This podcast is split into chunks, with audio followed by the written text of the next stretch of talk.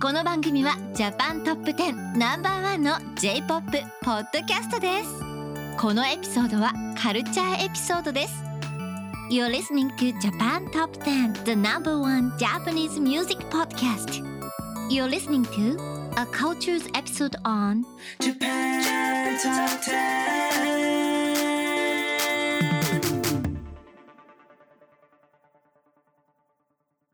Hello, this is Andy, And this is Kuzey. and you, of course, are listening to Japan Top 10. Now, I personally am so excited for this episode. We are bringing you the history of Japanese video games.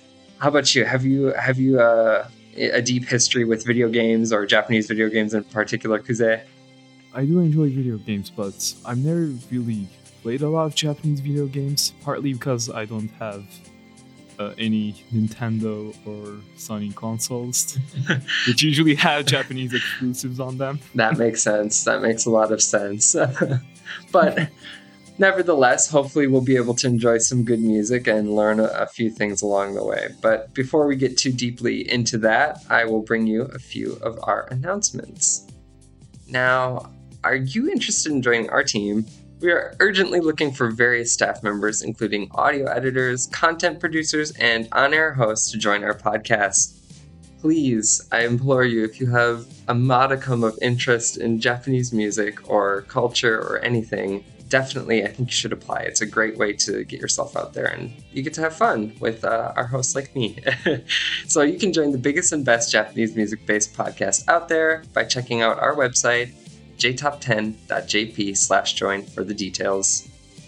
Are you a company looking to advertise? If you are interested in getting your message out to a wide audience of Japanese enthusiasts and Japanese language, culture, music enthusiasts, please consider pairing with us. You can market your brand onto one of the most popular Japanese cultural based podcasts out there with advertising costs that will fit your company's budget. So please look for all the details about that at our website, which is jtop10.jp, and we will work with you to find an advertising plan that will suit your company's needs.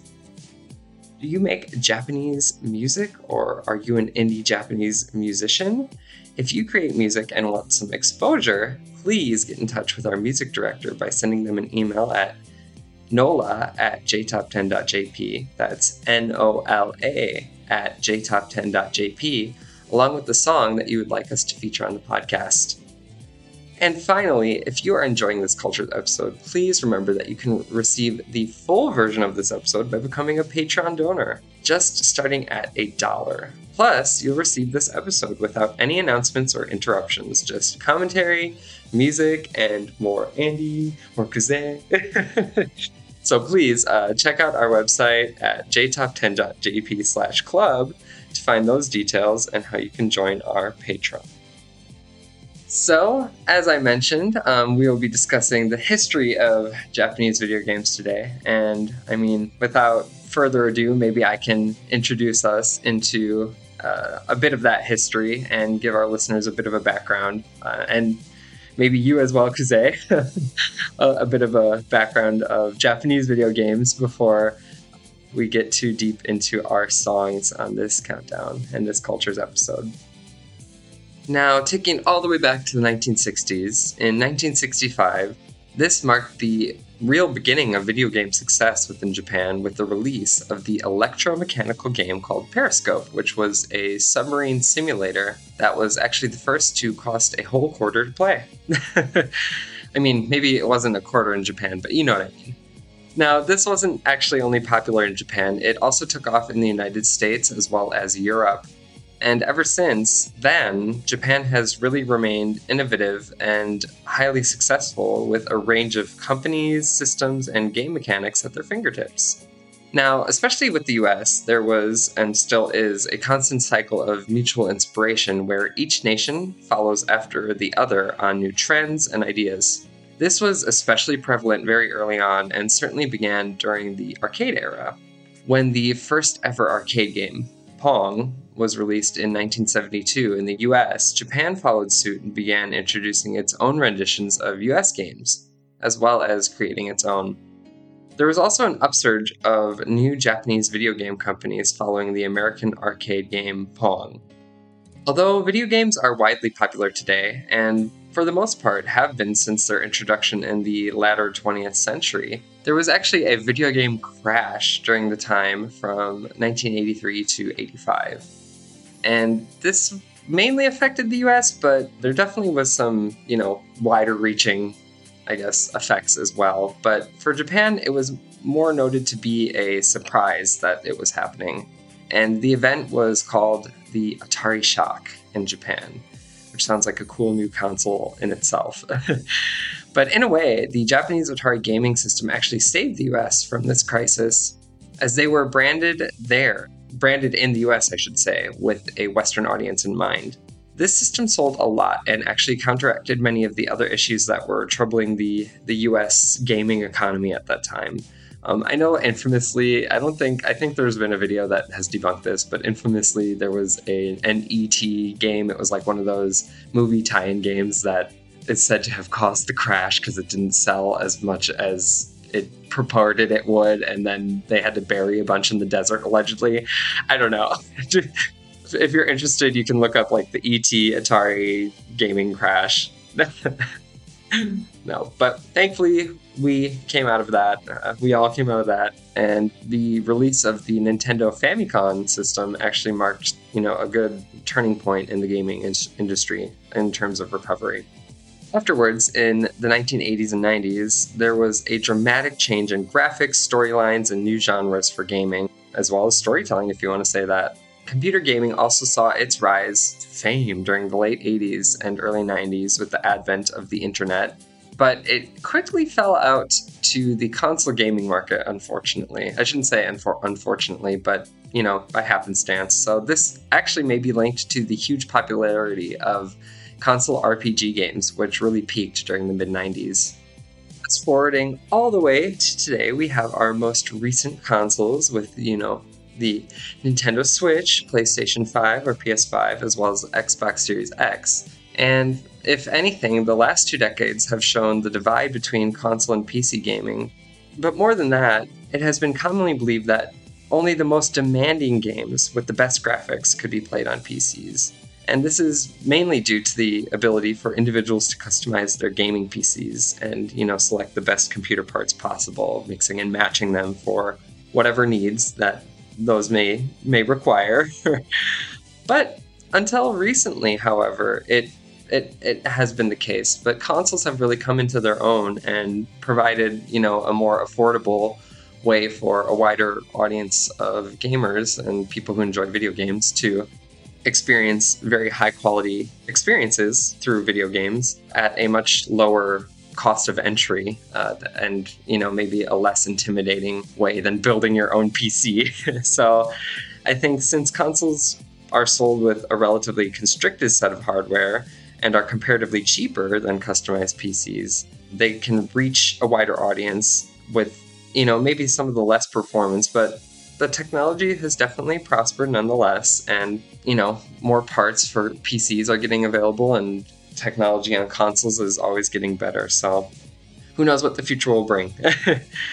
but overall, now it looks that gaming is completely different than what it was at the beginning of the 20th century. I shouldn't say the beginning of the 20th century, but you know, when it advented and burgeoned out of the, you know, late 60s moment and it continues to grow and expand in very unprecedented ways and it remains and completely lucrative sometimes addictive pastime that keeps a large part of the world, yours included, uh, very occupied. So, with more games and subgenres than ever, there's certainly a game out there for everyone. Perfect. Okay, so now that we have the, the basis set, maybe we can get into the specifics. No, I, I know you had mentioned um, not having a Nintendo or a PlayStation, but of course there are you know a variety of consoles available. So outside of the arcade gaming that we kind of covered in the history, Japan's very first home console, console gaming system was Epoch's TV Electro Tennis from 1972, which actually followed the US's first home console called the Magnavox Odyssey, a more successful console in Japan. However, the Nintendo Color TV game was actually not released until 1977, and this was partnered with Mitsubishi Electronics. And the majority of consoles that released after this were called TV Game or Terebi Game, since they were nearly all released by television companies. Then came the Nintendo Game & Watch series, which became the first widely popular Nintendo product. These were a collection of handheld consoles that included only one game on an LCD screen. PlayStation is one of the more widely known consoles coming from Sony in Japan. It has been known to be Microsoft Xbox's console's biggest competitor. And nowadays, some someone is either a PlayStation person or an Xbox person. I'm an Xbox person. oh, is that right? yeah. Oh, that's very funny. I yeah, I mean, you probably know then like Xbox never really took off in Japan, unfortunately, not in a big way. Yeah. Yeah. Right. So like you were saying, all those all those Japanese exclusives just got got missed. hmm Unfortunately. So up until this point, there have been five home consoles in total released, with the PS5 being the most recent. There are also a few handheld consoles, such as the PSP and PlayStation Portable, as well as the PlayStation Vita. And these were definitely very popular during the late 2000s and early 2010s before more powerful systems arose. So, PlayStation is actually known for award winning software that is great with um, integration and efficiency. Actually, I did have the PSP. oh, is that right? Oh, Yeah, and I did have Japanese games on there. oh, cool. I mean, it was. I can't really remember anything that I played.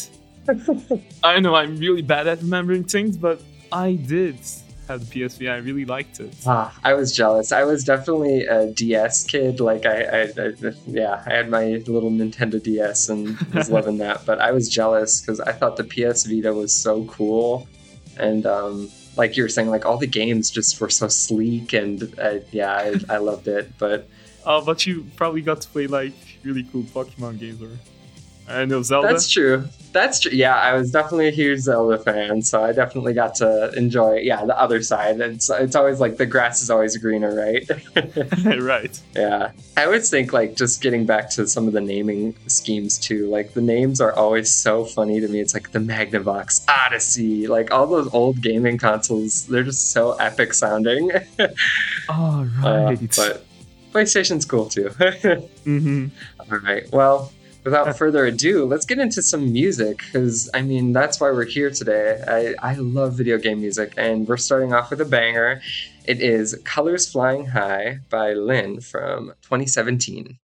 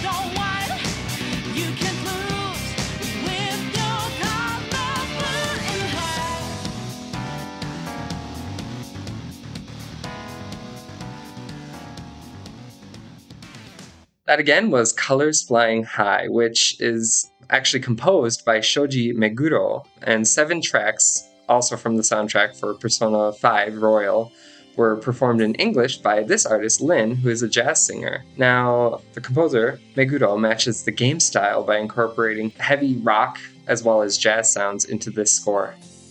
Yeah, well, I believe this was all for today. If you don't have anything to add, Nope. Uh, the last thing that I'll say is you can catch me again and Connor, uh, who will be bringing you July's Artist of the Month a little over a week from now. And we'll actually be featuring a longtime favorite of mine, Wednesday Campanella or Suiyobi no Campanella. This is like one of the bands that really kickstarted my passion for J pop and Japanese music. So look forward to that episode, Artist of the Month, with us in a little bit over a week. Well, this was episode 478, Japan Top 10 Cultures, number 39, History of Japanese Video Games. Thank you for listening. Yep. Thanks. Take care. Be safe and keep gaming. Yep. Johnny. Goodbye. Japan Top 10.